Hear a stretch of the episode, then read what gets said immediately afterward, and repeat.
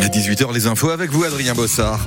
Les nouvelles annonces du gouvernement ne calment pas totalement la colère des agriculteurs. Hein. Et non, en témoigne cette action toujours en cours de la Confédération paysanne au siège de Lactalis à Laval pour réclamer un juste prix d'achat du lait, alors qu'ailleurs en France, les éleveurs céréaliers ou maraîchers réinvestissent les routes pour des points de blocage comme sur l'A62 dans le Tarn.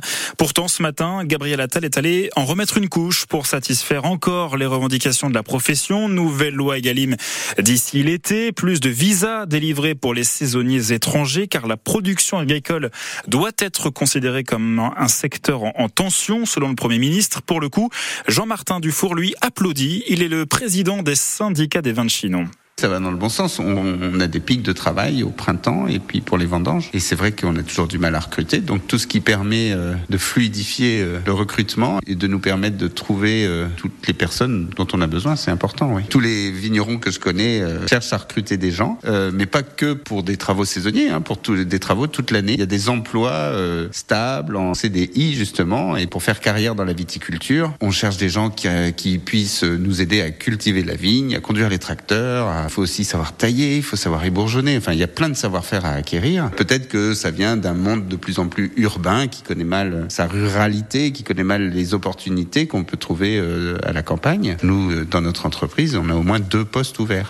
Jean-Martin Dufour, président des syndicats des vins de Chinon. Il explique ne pas avoir ne rouler avec un, permis, d'où son refus d'obtempérer lors du contrôle routier. L'homme de 31 ans, responsable de la course-poursuite avec la gendarmerie hier entre Fondette et Château-Lavalière. Le tout avec ses deux enfants à bord de la voiture est condamné à un an de prison ferme. Décision du tribunal judiciaire de Tours, une peine assortie d'un mandat de dépôt, ce qui veut dire qu'il part illico en prison. La décision se fait toujours attendre au tribunal de commerce de Bordeaux avec des salariés qui guettent les moindres faits et gestes dans l'espoir d'une fumée blanche. Le sort des galeries Lafayette se joue en ce moment même avec l'examen du plan de sauvegarde alors que l'entreprise est en grande difficulté financière. 26 magasins sont menacés de fermeture, dont celui de Tours qui existe depuis 9 décennies rue nationale. L'hommage de la République à un étranger qui aura donné sa vie pour la France. Dans quelques minutes, début de la cérémonie de panthéonisation de Misak Manouchian, ce résistant apatride d'origine arménienne fusillé par les nazis au, Mont Valérien il y a 80 ans jour pour jour.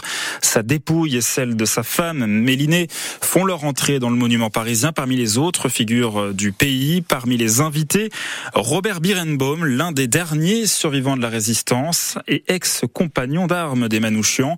Il ne prendra pas la parole ce soir, mais voilà ce qu'il aurait pu dire d'eux.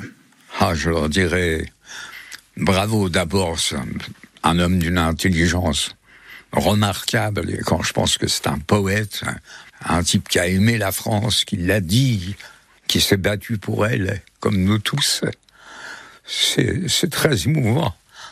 C'est une récompense que j'avais jamais imaginée. J'ai pas fait ça pour avoir des médailles.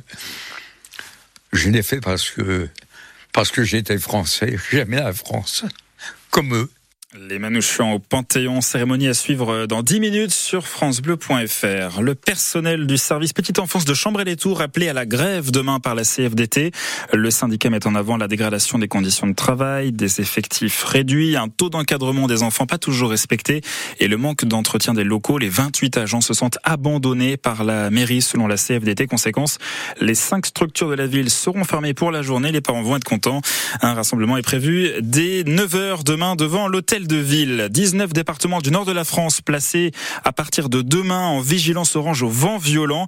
Chez nous, nous serons en jaune avec des rafales attendues entre 80 et 90 km heure. Le foot avec la suite et la fin des huitièmes de finale allée de la Ligue des Champions ce soir. Deux derniers matchs au programme, Porto-Arsenal et Naples-Barcelone à 21h. Et puis cette question qui peut paraître un peu ahurissante, je vous l'accorde. Peut-on être pompier professionnel et avoir une barbe? Visiblement non, puisqu'à saint Etienne, sept soldats du feu viennent d'être suspendus sans solde pour avoir refusé de se raser. Exclusion temporaire d'une journée, puis obligation de se présenter tous les jours à la caserne pour repartir chez eux sans être rémunérés. Forcément, le service départemental d'incendie et de secours de la Loire indique qu'ils ne respectent pas le règlement intérieur, le port de la barbe étant interdit en intervention depuis 2020. Une action en justice est en cours.